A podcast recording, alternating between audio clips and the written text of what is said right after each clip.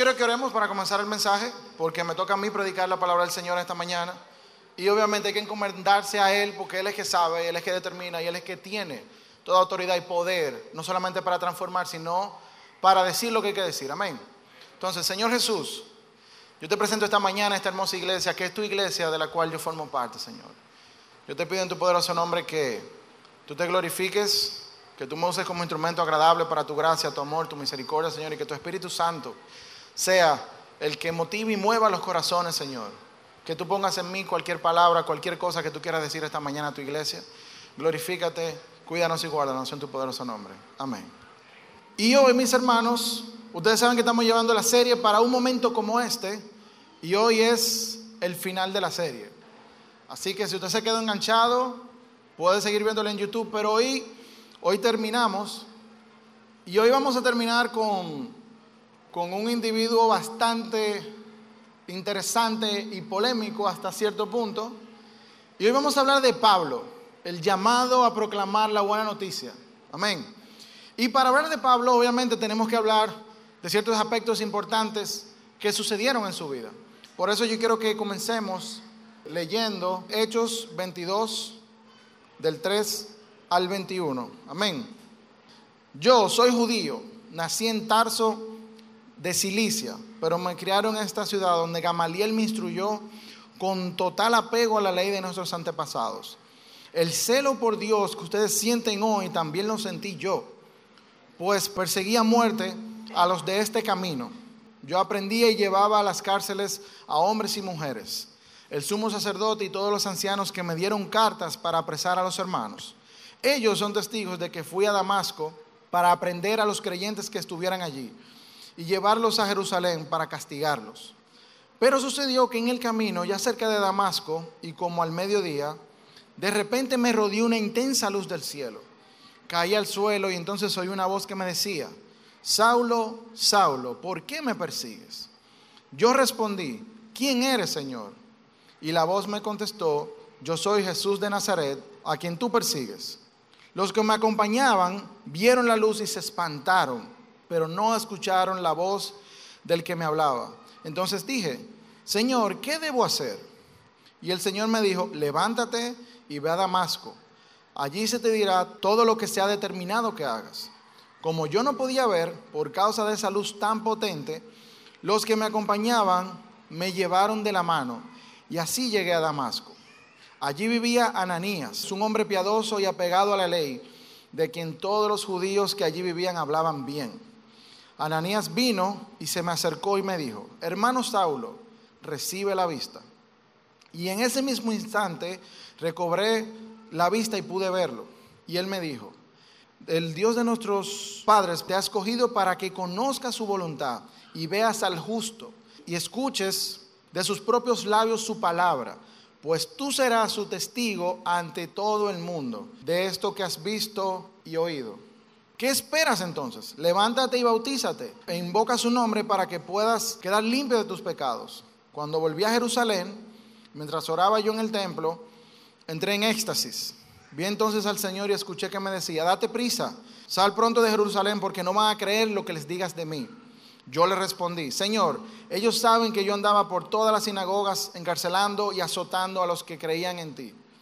Cuando corría la sangre de Esteban, tu testigo, yo estaba allí aprobando su muerte con mi presencia y cuidando la ropa de quienes lo mataron. Pero el Señor me dijo, anda, que voy a enviarte lejos a los que no son judíos. Y esta es una lectura muy, muy interesante y vamos a entrar un poco en el contexto. Los últimos ocho capítulos del libro de Hechos de los Apóstoles presentan muchos relatos y principalmente relatos de acción sobre la vida de nuestro querido hermano Pablo. Y Pablo al final de su vida, en estos ocho capítulos, podemos ver que se parece mucho al final del ministerio de Jesús, porque Pablo pasó lucha, mi hermano. Mire, yo no sé si ustedes han oído un refrán que dice por ahí, yo lo he escuchado, que las batallas más grandes de Dios se las da a sus mejores guerreros. Pablo estaba en el número uno ahí. Y de hecho, si usted está pasando lucha, como eso yo no sé quién lo dijo, probablemente usted, está salado, así que busque de Cristo. Porque eso yo no creo que sea bíblico. Pero volviendo al contexto, Este hombre pasó trabajo que usted no se imagina, o sea, lo metieron preso, lo metieron en un barco para que lo fueran a, a enjuiciar en Roma, tuvo al perder la vida varias veces y de hecho podríamos entender que esto era parte de lo que a él le tocaba porque obviamente como discípulo llamado por el Señor para el llamado tan particular de ir a los no judíos, él iba a pasar trabajo porque tenía todo el mundo en contra.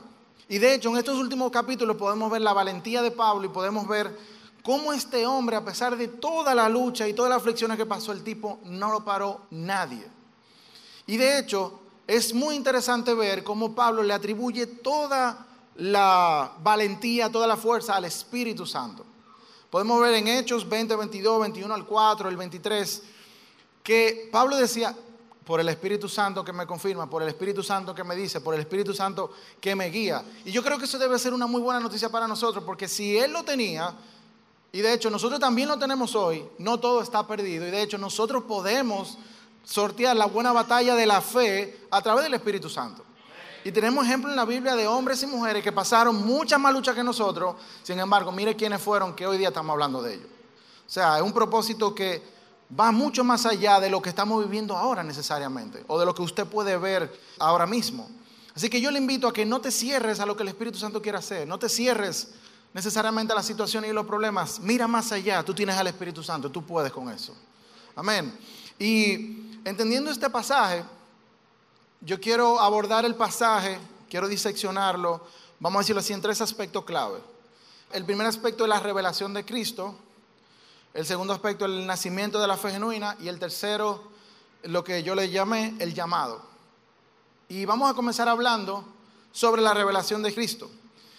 Y una de las cosas más interesantes que podemos llevarnos del pasaje, porque fíjense que este pasaje, básicamente Pablo está dando su testimonio. Pablo está diciendo, bueno, yo iba a Damasco y pasó esto. Él está dando un, testimonio de lo que el Señor hizo en su vida y de cómo el Señor se reveló. Y es muy interesante ver cómo él iba en camino a Damasco con una misión y literalmente el Señor lo tumbó de su caballo. Podemos especular que fue un caballo, no sabemos, pero el Señor lo tumbó de donde él andaba y se le reveló con una luz intensa que lo dejó ciego. Y es interesante porque el camino podemos decir que representa lo que él piensa que es su futuro, porque él tenía una misión en Damasco por la cual él iba para allá. Y dice claramente que el pasaje, él iba para allá a agarrar cristianos y ya ustedes saben, usted es preso, usted se va a morir, usted... O sea, él iba a bajar raya con la autoridad que él tenía. Sin embargo, el Señor lo derriba para poner este alto radical en su vida y para que él no se perdiera. Porque no solamente él estaba ciego en base a lo que él entendía que era su misión y en base a lo que él entendía que estaba correcto, sino que el Señor quería preservar su vida. Y eso es muy importante verlo porque Pablo iba camino a la perdición, a la perdición terrenal y a la perdición espiritual. Porque obviamente, si tú andas matando gente así y tú no conoces a Jesucristo, ¿qué ustedes creen que va a pasar? Y aquí una parte fundamental del proceso. Cristo se revela a Pablo. Y aunque Pablo tenía un llamado muy particular y muy claro de parte del Señor, porque dice claramente en el pasaje que Ananías le dice, el justo te enviará a las naciones, tú tienes que levantarte, bautízate, arrepiéntete para que arranque. Literalmente ya él tenía su llamado. Pero yo creo que lo más interesante por encima del llamado es que cuando Cristo se revela en Pablo, lo mueve a hacer cosas que él nunca pensó que haría, que él nunca se imaginó y que él nunca pensó. Porque cuando Pablo entiende lo que Cristo hizo, eso lo movió a la acción y no a la acción de lo que él pensaba, sino a la acción de lo que ya Dios había determinado en su vida. Por eso es que cuando Cristo se revela en nuestra vida, algo debe cambiar, algo debe movernos, algo debe empujarnos, no solamente hacer lo que nosotros creemos que está bien en nuestra sabiduría, sino lo que Dios ha pautado para que tú y yo hagamos. Y ahí entra el llamado personal, entra el llamado general de la iglesia, hay varios aspectos. Pero yo creo que lo más importante es que nadie puede escuchar su llamado si Cristo no se ha revelado en su vida. Si Cristo no se ha revelado en tu vida, todo lo que tú crees que tu llamado son ideas tuyas, porque el Señor no te lo está diciendo. Entonces yo creo que es muy importante entender que la revelación de Cristo es crucial para que tú puedas tener un criterio adecuado por la guía del Espíritu Santo para hacer lo que el Señor quiere que hagamos. Y de la misma manera, Cristo quiere revelarse a nosotros. Cristo quiere revelarse a nosotros a través de su palabra, a través de su evangelio, a través de su iglesia. Nosotros, hoy más que nunca, creemos que tenemos la dirección adecuada en todo. Somos los más emprendedores, somos los más juiciosos, somos los que más hacemos, los que más logramos, que yo voy a lograr esto, lo que más motivamos, pero realmente Cristo quiere revelarse en tu vida no para motivarte, no para llevarte a donde tú nunca has llevado, sino para que tú hagas su propósito divino. Y hacer el propósito divino implica expandir el reino aquí y ahora, porque el reino que nosotros pertenecemos no es de este mundo. Y no tengo nada en contra de emprendedores y todo ese tipo de, personas que hagan eso. Gloria a Dios por eso. Pero si Cristo no se ha revelado y tú no lo tienes en el centro, probablemente tú estás siguiendo tus propias ideas. Y eso en algún momento o en alguna, en alguna parte se va a caer. Y es precisamente por eso que los que no conocen al Señor son completamente dependientes de las circunstancias de su vida. ¿Por qué? Porque si esto es lo que hay, bueno, le damos para adelante. Si yo soy así, bueno, ya. Si me tocó esto, bueno. Y yo creo que es muy importante entender que tú no eres dependiente de las circunstancias y las cosas que tú crees que determinan tu vida. Porque si tú eres creación de Dios, en un momento como este, tú estás aquí hoy para que tú escuches la gloria del Señor y tú puedas entender lo que Él quiere hacer en tu vida. Y yo quiero que tú te preguntes, ¿qué tú haces aquí esta mañana? Quizás tú no crees, quizás tú crees, quizás tú no tienes una buena relación con el Señor, pero yo quiero que tú sepas que el Señor te está llamando. Yo quiero que tú sepas que si tú estás aquí hoy, para que tú entiendas la revelación de Cristo y cómo Él se quiere revelar en tu vida. Y por eso es muy importante que si tú no tienes una revelación personal de Jesús en tu vida, tú vas a seguir ideas del mundo porque somos altamente influenciables. Tú tienes que tener una revelación de Cristo que ponga tu vida pata para arriba, que te saque de contexto, que te rompa el esquema, que, que te cambie la vida. Esa es la única forma en que nosotros podemos no solamente alcanzar el propósito divino, sino entender nuestro verdadero valor como seres humanos. Somos amados por Dios. Y si tú no tienes esta revelación, tú vas a sucumbir ante el pecado, vas a sucumbir ante el mundo, vas a sucumbir ante lo que tú crees que te define. Y esto es muy peligroso porque hoy en día somos más esclavos que en épocas pasadas. De hecho, en épocas pasadas la esclavitud era un medio económico para la subsistencia y de hecho era importante para que socialmente gente pudiera echar para adelante de alguna otra forma porque si no se morían de hambre se morían solos. Eh, o sea, el que no producía, bueno, mi hermano, usted resuelva como Dios lo ayude. Y por eso la esclavitud en la Biblia, específicamente, no es necesariamente la esclavitud que nosotros conocemos ya en el, colonialismo, ni es la esclavitud que se conoce donde entra este tema de la, de la teoría crítica de la raza. Muy por el contrario, era necesario. Y de hecho, los que tenían esclavos tenían un compromiso con estas personas de cero maltrato, porque era parte de la familia. Se le llamaba esclavo porque obviamente hacía labores. Entendiendo ese criterio, hoy día nosotros somos esclavos de una forma horrenda. ¿Por qué?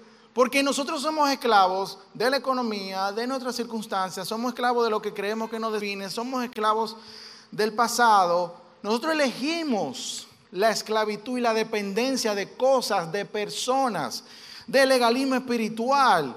Nosotros elegimos ser esclavos de lo que nosotros creemos que es nuestro destino, porque sí hay cristianos que creen en el destino. Nosotros somos dependientes de nuestras emociones, somos dependientes de tantas cosas que nos esclavizan, que por eso tú te preguntas, por qué yo no entiendo a Cristo? ¿Por qué yo no lo he conocido? Mi hermano, que usted es esclavo de muchas cosas. Dice 2 de Corintios 3:17, Ahora bien, el Señor es el Espíritu y donde está el Espíritu del Señor, allí hay libertad. Y debemos entender que si nosotros somos los portadores del Espíritu Santo, somos libres en el nombre de Jesús. No en el nombre de tu trabajo, de tu título, de tu papá. No, no, no, no, no. En el nombre de Jesús. Y esta libertad implica que ya el pasado no importa. Esta libertad implica que tus condiciones o tus situaciones no determinan lo que tú vas a hacer porque ya Dios te ha llamado. Ya Cristo ha muerto por ti, ha resucitado por ti. Y ese poder y esa autoridad nadie se la puede quitar al Señor. Nadie se la puede quitar al Señor. Por eso es que donde está el Espíritu hay libertad y nosotros somos libres en el nombre de Jesús. Tenemos que empezar a vivir como tal, tenemos que empezar a abrazar eso. Y esto es importante porque si ya tú has sido derribado por circunstancias de la vida, si ya tú has sido derribado, quizá por el mismo Señor que te ha derribado, por, por uno de terco, haciendo la misma cosa una y otra vez, entendiendo que uno se la sabe toda, tú tienes que levantarte hoy. Para un momento como este, tú tienes que levantarte hoy, tú tienes que empezar a levantar la cabeza, porque si tú estás derribado, solamente queda levantarse. En el poder de Jesús, nosotros podemos ser levantados, nosotros podemos ser transformados. Él te está llamando por tu nombre, mientras el pecado te llama por tu falla, Cristo te está llamando por tu nombre, porque tú eres importante, tú eres su creación. Cristo quiere que tú seas hijo de Dios nuevamente. Y eso fue lo que él le hizo a Pablo. Él lo llamó, le dijo, Saulo, Saulo, ¿por qué me persigues? De la misma forma, Cristo te está llamando hoy a ti por tu nombre, para que tú respondas, para que la luz maravillosa que quita toda tiniebla y toda oscuridad se revele en tu vida, porque el Señor te va a traer de las tinieblas a la luz en llamamiento santo por tu nombre y no por tu pecado. Entonces debemos entender, mis hermanos, que Dios nos conoce como su creación. No todos son hijos, porque solamente en Cristo Jesús somos hijos, pero Él nos conoce como su creación. ¿Y por qué nos conoce como su creación? Porque Dios es amor. Y Dios envió a su Hijo Jesucristo no como un loco amor como la gente piensa. La gente piensa que el amor de Dios por nosotros es loco. Yo difiero, yo creo que es un amor verdadero por la creación que Él hizo con dedicación y amor. Quizá nosotros no podamos entender el amor de Dios, pero eso no quiere decir que es un amor loco. Yo creo que es un amor real, que nosotros como seres humanos es muy difícil vivirlo y entenderlo. Pero no creo que roce la locura, porque si roza la locura, no tiene cordura. Y Dios es santo, irrepensible y obviamente hay un criterio para todo en el Señor. Isaías 61 dice, levántate, resplandece, tu luz ha llegado, ya la gloria del Señor brilla sobre ti. Isaías le estaba diciendo esto al pueblo de Israel, pero si nosotros somos la iglesia de Cristo, somos nación santa, pueblo escogido, yo creo que esto aplica para nosotros, porque ya Cristo murió, resucitó y está brillando esta mañana. Y si tú no puedes ver la luz, es mi oración en el nombre de Jesús para que te quite las vendas y tú puedas aceptarlo a Él y seguirlo a Él. Porque eso es a lo que estamos llamados, a brillar con el Señor en nosotros. Es por eso que es muy importante que la libertad que nosotros tenemos en Cristo Jesús no es para pretender que somos libres, basados en ideas o legalismo, una cuestión que yo creo. No, vivamos como gente libre en el nombre de Jesús. Ya lo somos. Y si tú estás atado todavía a Cristo, está aquí, te está llamando. Si tú todavía no puedes ver la libertad, el Señor te la puede dar. Si tú crees que no es posible, Vamos a darle y tú vas a ver cómo el Señor no solamente va a transformar y te va a voltear la vida como una media, sino que te va a dejar pidiendo más. Entonces, si Cristo se ha revelado en nosotros, nosotros debemos dejar de estar atados a demandas humanas, a cosas terrenales. Nosotros somos libres a pesar de nuestras limitaciones, a pesar de nuestras situaciones, a pesar de que somos débiles, somos fuertes en el que resucitó. Segunda de Corintios 12, del 9 al 10 dice, pero Él me ha dicho, con mi gracia tienes más que suficiente porque mi poder se perfecciona en la debilidad. Por eso, con mucho gusto, habré de jactarme mis debilidades para que el poder de Cristo repose en mí. Por eso, por amor a Cristo me gozo en las debilidades, en las afrentas, en las necesidades, en las persecuciones, en las angustias, porque mi debilidad es mi fuerza. El mismo Pablo que está hablando. El mismo Pablo que está diciendo, en mi debilidad yo me gozo en Cristo. ¿Por qué? Porque no depende de mí, depende de Él. Y quizá el mundo es oscuro, es difícil, pero tranquilo, que Cristo venció al mundo. Y si Cristo venció al mundo no quiere decir que nosotros no vamos a coger lucha. Pablo cogió mucha lucha. Todos los hombres y mujeres de Dios pasan lucha. ¿Tú sabes por qué? Porque tú vas contra la corriente, tú vas contra el sistema del mundo. Y tú hay que ser valiente. Tenemos que echar para adelante. El mundo no puede detener lo que Cristo quiere hacer a través de cada uno de los que estamos aquí esta mañana. Ninguna situación puede detener lo que Cristo quiere hacer hoy, lo que Cristo va a hacer mañana y lo que Cristo va a hacer siempre. Porque el mundo siempre va a ser difícil, pero nosotros tenemos a Cristo. Nosotros tenemos al que resucitó, nosotros tenemos al Espíritu Santo. Y mediante eso, en nuestra debilidad, Él se va a glorificar. Porque Cristo no abandona a sus escogidos, no abandona a sus hijos, y mucho menos el Padre va a abandonar a su iglesia. Entonces, pasando al próximo punto, el nacimiento de la fe genuina. La fe Penosamente la gente piensa que la fe es algo sagrado, algo sacro, algo santo. No. La fe, los santos somos nosotros que tenemos fe por la cual proclamamos el Evangelio de Jesucristo. Se puede tener fe en cualquier cosa. Tú puedes tener fe en tu médico. De hecho, hay gente que tiene fe en ídolos, en Buda, en Hare Krishna, en el otro. El Señor reprenda. Eh, y cualquier cosa con criterio humano donde tú puedas depositar confianza. Pero debemos entender que la fe filtrada por la Biblia, y escuchen esto, y esto es importante porque tenemos que entender la fe desde un aspecto cristocéntrico y bíblico, que yo creo que es lo mismo porque toda la Biblia apunta a Cristo. Si entendemos que la fe no es algo sagrado, nosotros que somos los santos lo hacemos sagrado. ¿Por qué? Porque bíblicamente la fe es estar seguro de lo que se espera, es estar convencido de lo que no se ve. Hebreos 11. Ahora, sabemos que esto es la voluntad de Dios, que es buena, agradable y perfecta. Romanos 12, ya que por ella nosotros y nuestros antepasados fuimos reconocidos y aprobados, volviendo a Hebreos 11. Entonces, si la fe proviene de Dios, que es amor, la única forma de enseñar y vivir la fe es a través del amor de Dios en nuestra vida. Dígase, vivir como Cristo, vivir para Cristo y reflejarlo a Él en todo.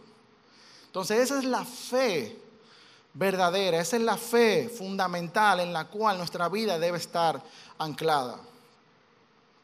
Nosotros, los santos de Cristo, los hijos del Padre, usamos la fe como un motor para proclamar el Evangelio con amor y descansar en el poder del Espíritu Santo para la restauración de todo. Y precisamente por eso le digo, nosotros somos los santos que entendemos que la fe viene de Dios que es amor y como Él nos ama tanto y su voluntad es buena, agradable, perfecta, todo lo que el Señor haga es bueno.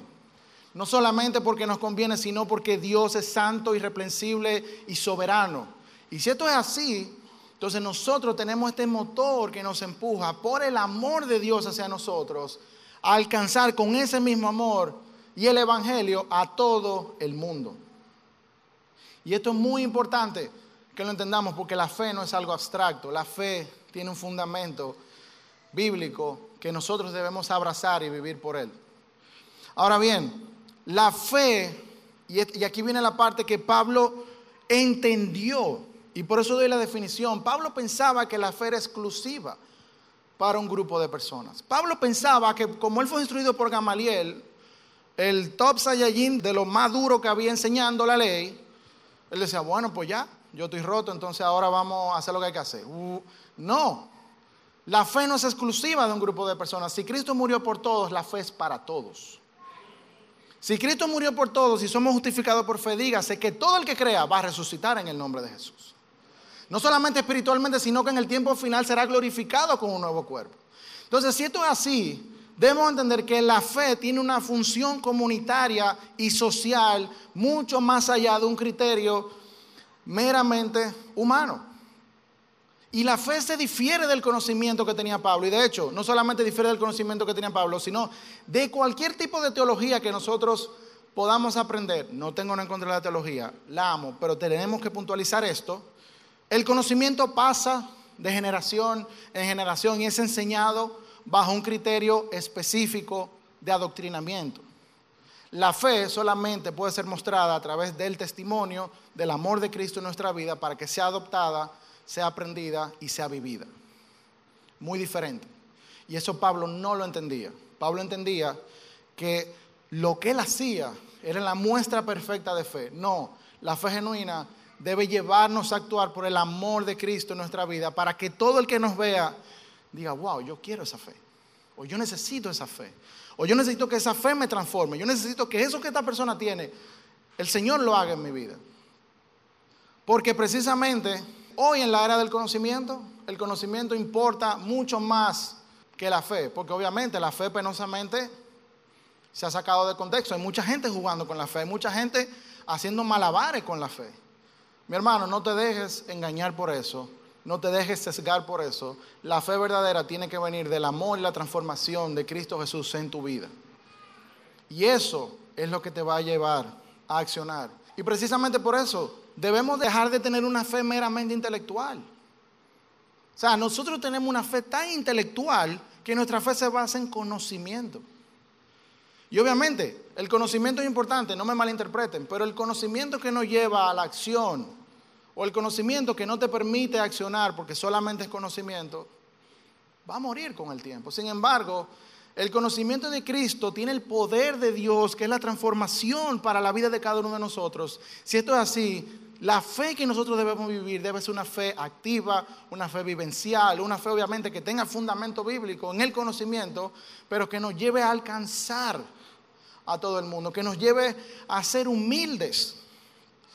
Por eso es que debemos dejar de tener esta fe, porque de hecho, si somos justificados por fe, y en la fe solamente hay salvación, que eso es lo que establece la palabra, tenemos que entonces dejar que la fe rompa todos los esquemas y rituales cristianos por los cuales muchos viven y no viven a Cristo. Porque nosotros los evangélicos somos muy bacanos criticando a los católicos. Pero yo te voy a decir algo. Hay gente que tiene una fe dominguera que si aquí no se canta, no se hace nada en la semana, ¿dónde está Cristo?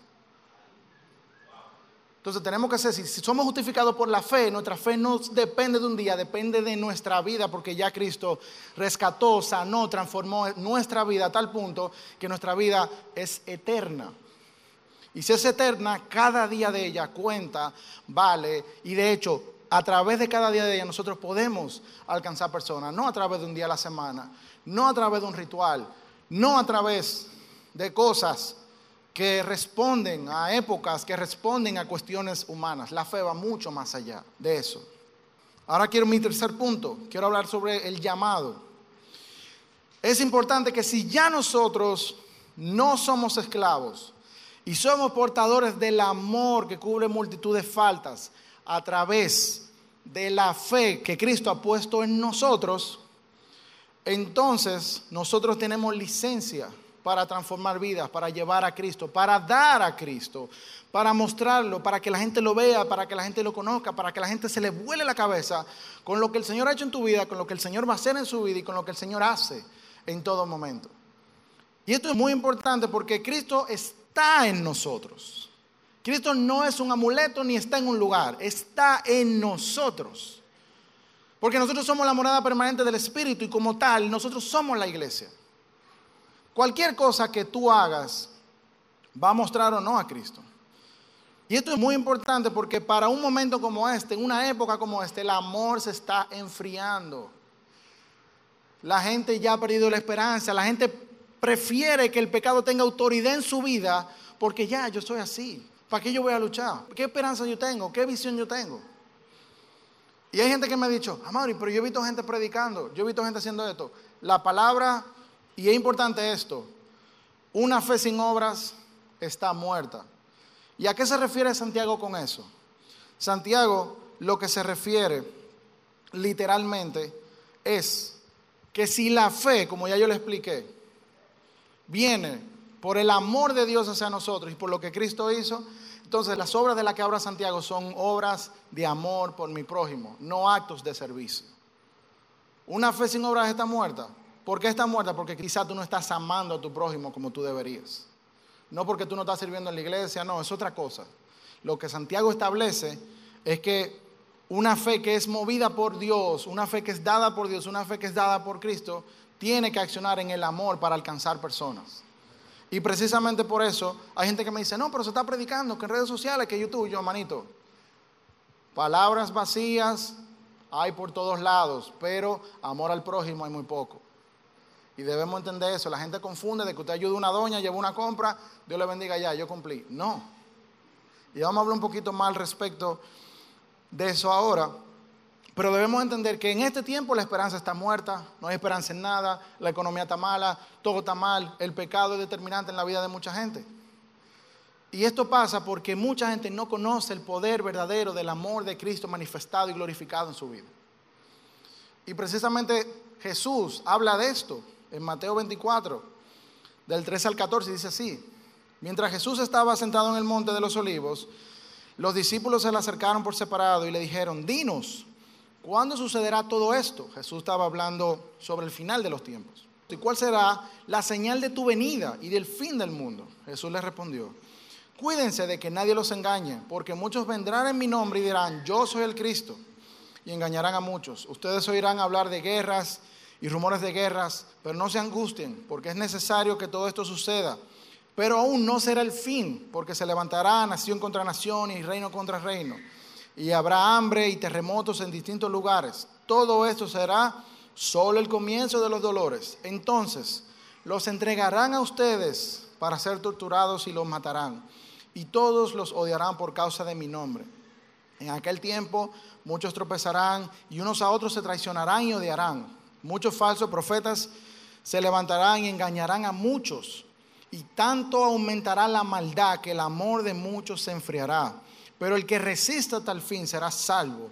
Y este Evangelio del Reino será predicado en todo el mundo para testimonio a todas las naciones y entonces vendrá el fin. Si nosotros somos la iglesia de Cristo, para mí es muy difícil entender que haya creyentes que se sientan más amados y cuidados por no creyentes que por su propia congregación. Si esto es verdad, y de hecho yo sé que es así, ¿cómo nosotros vamos a poder amarlo de afuera? ¿Cómo nosotros vamos a poder amarlo de afuera si lo de adentro nosotros no lo amamos?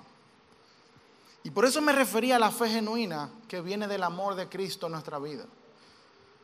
Porque no podemos seguir, no podemos seguir permitiendo que el amor de muchos se enfríe por el aumento del mal. Y yo quiero llevarme esa parte fundamental de este pasaje, porque obviamente hay cosas que están pasando. Los rumores de guerra son reales, a cada rato hay un rumor. Se levanta nación contra nación, siempre hay un lío, siempre hay cosas. Yo creo que los tiempos finales han empezado de alguna otra forma. Yo no sé cuándo va a venir el Señor, no sé, pero Él va a venir y viene pronto. Entonces, si esto es así, ¿cuál es, ¿qué es lo que nosotros debemos hacer? Nosotros debemos evitar que el mal siga enfriando los corazones. ¿Por qué? Porque se está enfriando y están perdiendo la esperanza. La gente no sabe qué hacer, la gente no sabe a dónde acudir, cómo cómo tener fe y tener esperanza. De hecho, algo que a mí me sorprende es que mensual o cada dos meses sale Nuria, un trader cristiano que hizo una diablura y metieron preso y estafó a no sé cuánta. La gente está poniendo su esperanza en el dinero y no la está poniendo en Cristo. La gente está poniendo su esperanza en un negocio, pero no la está poniendo en Cristo.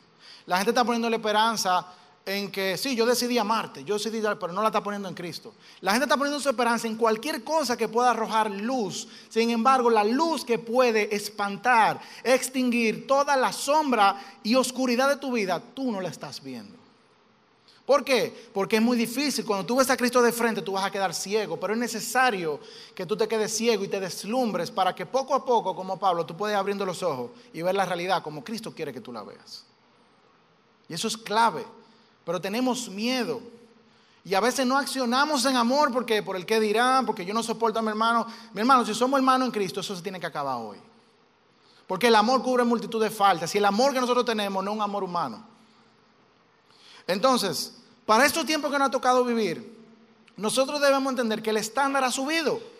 Nosotros como creyentes tenemos una responsabilidad muy grande, muy alta. El mundo no evalúa nuestra verdad en base a, qué tan bien portados somos. El mundo evalúa la verdad de Cristo en base a qué tan bien podemos amar al prójimo. Y amar al prójimo no es aceptarlo, quererlo. No, amar al prójimo es caminar con Él en su proceso de restauración y transformación. Igual que Cristo lo hizo con nosotros y lo hace. Porque Cristo nunca tiró la toalla con nosotros, nosotros no podemos tirar la toalla con el prójimo. Por eso es que tenemos que alcanzar a la gente, por eso es que nosotros tenemos que ser movidos por esta fe, por este amor increíble, incondicional. Ahora bien, ¿cómo nosotros vamos a hacer eso? Y yo creo que esa parte es fundamental porque yo no me quiero quedar en teoría. Tenemos que aterrizar esto.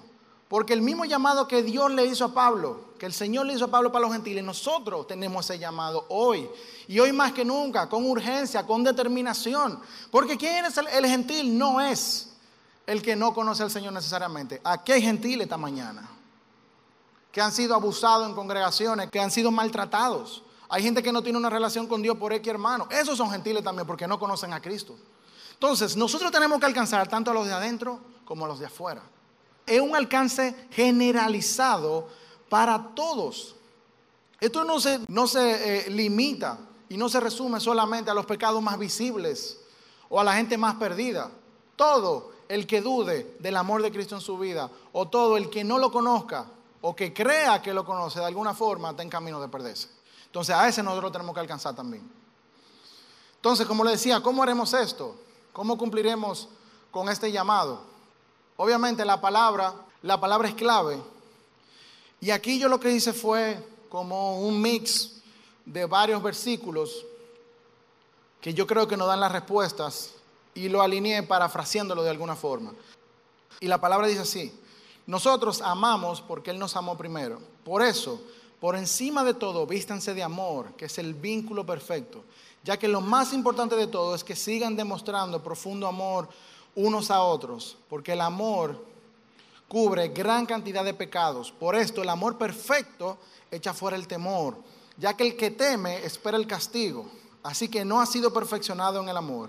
Por eso, nosotros hemos llegado a saber y creer que Dios nos ama, porque Dios es amor. El que permanece en amor, permanece en Dios y Dios en él.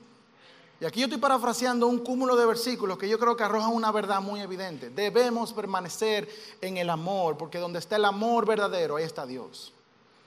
Y yo no estoy hablando de love wins, love is love, yo no estoy hablando de, que, de, estas cuestiones del mundo, yo estoy hablando del único amor verdadero que puede transformar tu vida hoy. Yo no estoy hablando del amor que tú crees que tú sientes por tu pareja. Yo no estoy hablando del amor que tú crees que tu mamá tiene por ti. Yo estoy hablando del amor del Padre Celestial que te creó a ti. Ese amor no se puede experimentar sin entender lo que dice la palabra.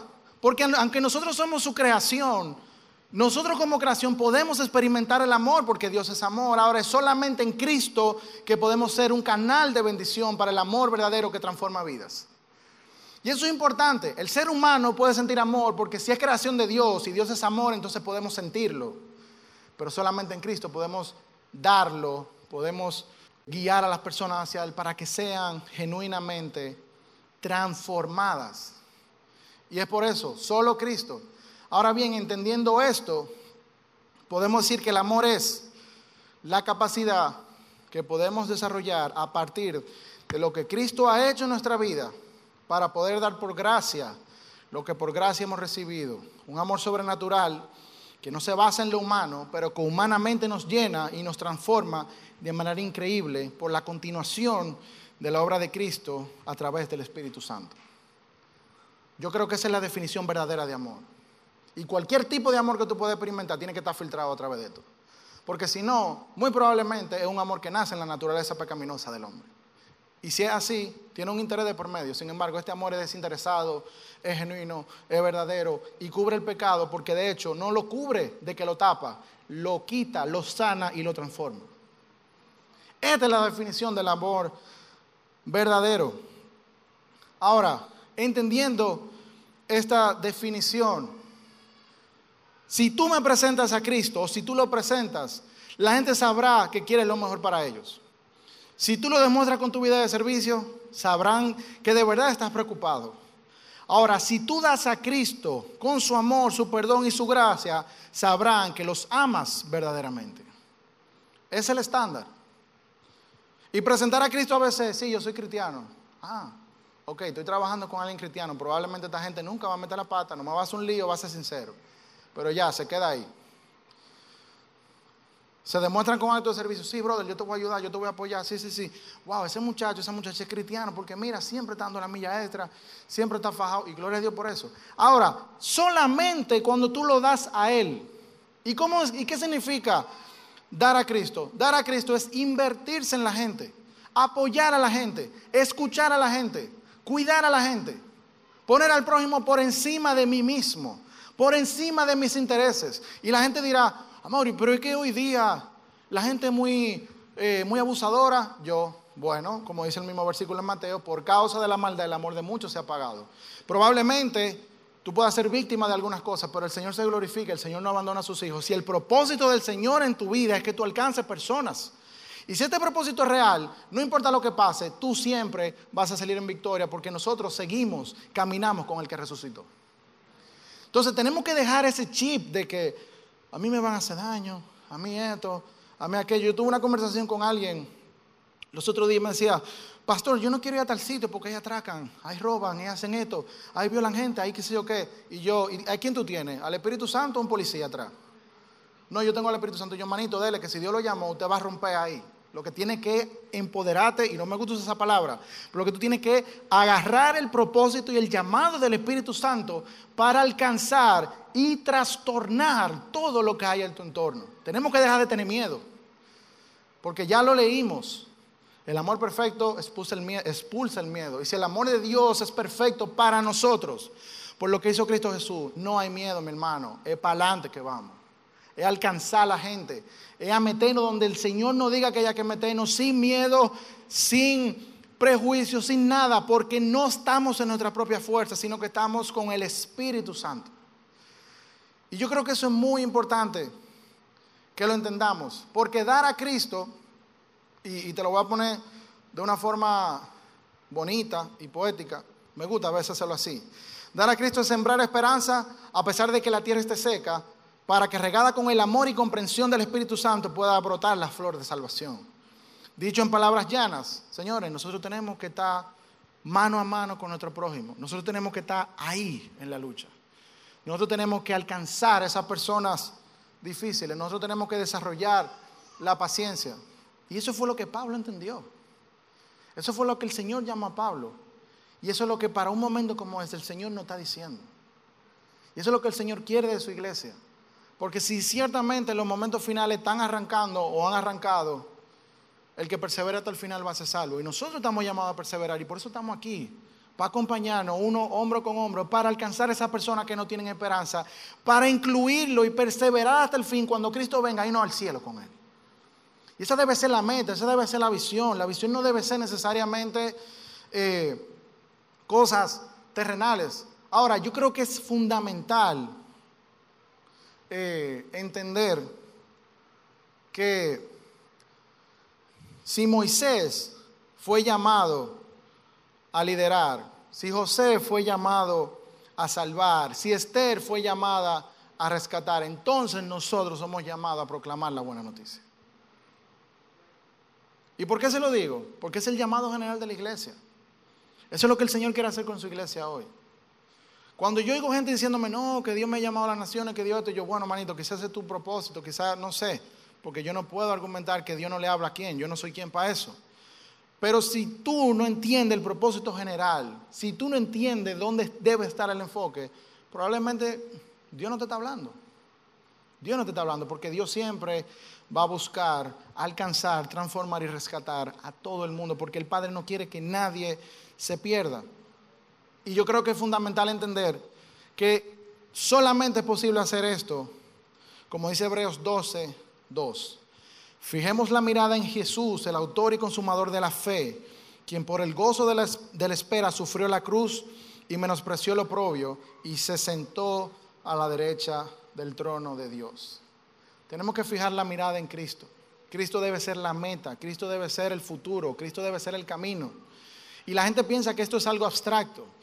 No, no es abstracto, mi hermano. Si ya tú eres amado por Él, por lo que Él hizo, entonces fijar la mirada en Cristo es, Señor, yo tengo que alcanzar a mi vecino, Señor, yo tengo que alcanzar a mi mamá, Señor, yo tengo que predicar aquí, Señor, ayúdame, Señor, y esa es tener la mirada en Cristo. Pensar en los demás por encima de tu necesidad. Y esto es contradictorio porque el ser humano asume que lo van a pisotear, que no, que sé yo que. Mi hermano, olvídese que el que está en Cristo prospera en cualquier cosa que el Señor lo haya llamado. Porque el Señor respalda, el Señor no abandona, el Señor transforma, el Señor pone sabiduría, porque nosotros tenemos al Espíritu Santo. Yo no me voy a cansar de decir eso. Entonces, nuestro llamado, tenemos que proclamar la buena noticia con nuestra vida y también hablando con las personas. Porque a veces la buena noticia no es necesariamente de un sermón súper bonito, súper qué sé yo qué. A veces la buena noticia es, brother, yo sé lo que tú estás pasando, pero yo quiero decirte que Cristo te ama y yo estoy aquí por Él. Yo quiero decirte que yo te apoyo, yo quiero decirte que yo te escucho, yo quiero decirte que estamos aquí, yo quiero decirte que vamos a caminar, yo quiero decirte que tú puedes ir a la iglesia. Yo quiero decirte que la iglesia que soy yo te voy a acompañar en ese proceso.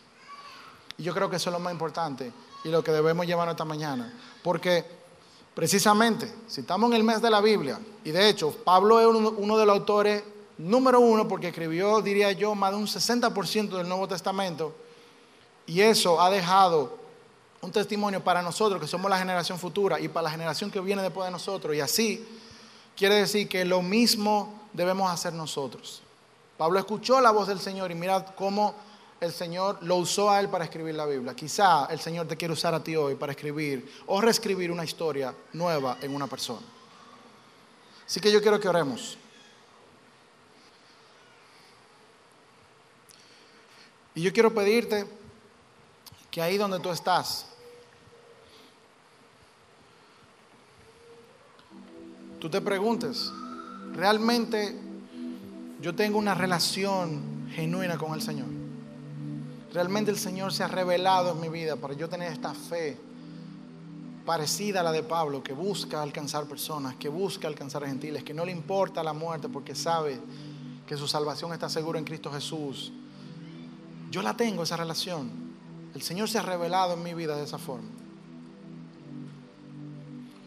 Y yo quiero que tú medites en esto, porque yo no quiero que nadie se vaya de aquí pensando en que tiene que hacer demasiado.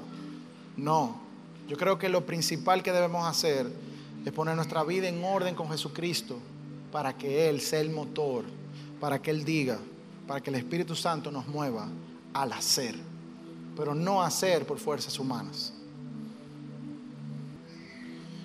Y ahí donde estás, si alguien en esta mañana no tiene una relación o el Señor no se ha revelado en su vida, yo quiero orar por ti ahí donde estás. Y yo quiero que tú hagas conmigo esta oración para que puedas entender, para que puedas ver, para que puedas de alguna manera experimentar un poco de la revelación que hará Jesucristo en tu vida con su luz brillante, que aparta todo temor, que aparta toda maldad, que aparta todo y transforma todo a su alrededor. Señor Jesús, yo te doy gracias y te entrego mi vida, Señor. Yo te pido en tu poderoso nombre que tú te reveles a mi vida y a mi corazón, Señor. Yo quiero conocerte, yo quiero verte, yo quiero experimentarte. Yo quiero sentir eso que sintió Pablo, que lo movió de una forma muy loca a hacer cosas que él nunca se imaginó. Señor, yo quiero que tu Espíritu Santo me guíe, que tu Espíritu Santo me mueva. Yo no quiero ser un títere del mundo, yo no quiero ser un títere del destino que yo creo que tengo. Yo quiero que tú me des propósito, que tú me des vida en abundancia, que tú me des sabiduría y que tú traigas sanidad a mi vida, Señor. En todas las áreas, Señor, glorifícate como tú quieras. Señor Jesús, yo te presento a todas estas personas que están aquí esta mañana y te pido que tu Espíritu Santo impacte sus vidas. Que tu Espíritu Santo transforme sus vidas. Que tu Espíritu Santo ponga sus vidas patas para arriba, Señor. Para que ellos puedan ver que sin ti no son nada. Y que te necesitan a ti, al igual que yo te necesito a ti, Señor. Yo clamo a ti, Señor, pidiéndote que hay muchas situaciones aquí, Señor. Yo no sé, no sé cuáles son, Señor. Tú las conoces. Son tu creación, Señor. Ayúdalos a que puedan ver y entender que son tus hijos también por medio de ti. Yo te pido que tú te glorifiques en todo y que tu Espíritu Santo nos ministre, nos guíe, nos guarde, Señor. Que todas las personas que están aquí, todas las personas que nos escuchan, Señor, puedan ser agentes de transformación real en su entorno por la gracia que tú les has mostrado. Así que yo te pido, Señor Jesús, que en esta mañana tú nos ayudes a abrazar nuestro propósito de alcanzar personas, de llevar tu evangelio, de proclamar la buena noticia. Porque el amor que mora en nosotros el amor que tú nos has dado es algo que sobrepasa todo entendimiento. Gracias Señor, yo te lo pido y te presento todo esto en tu poderoso nombre.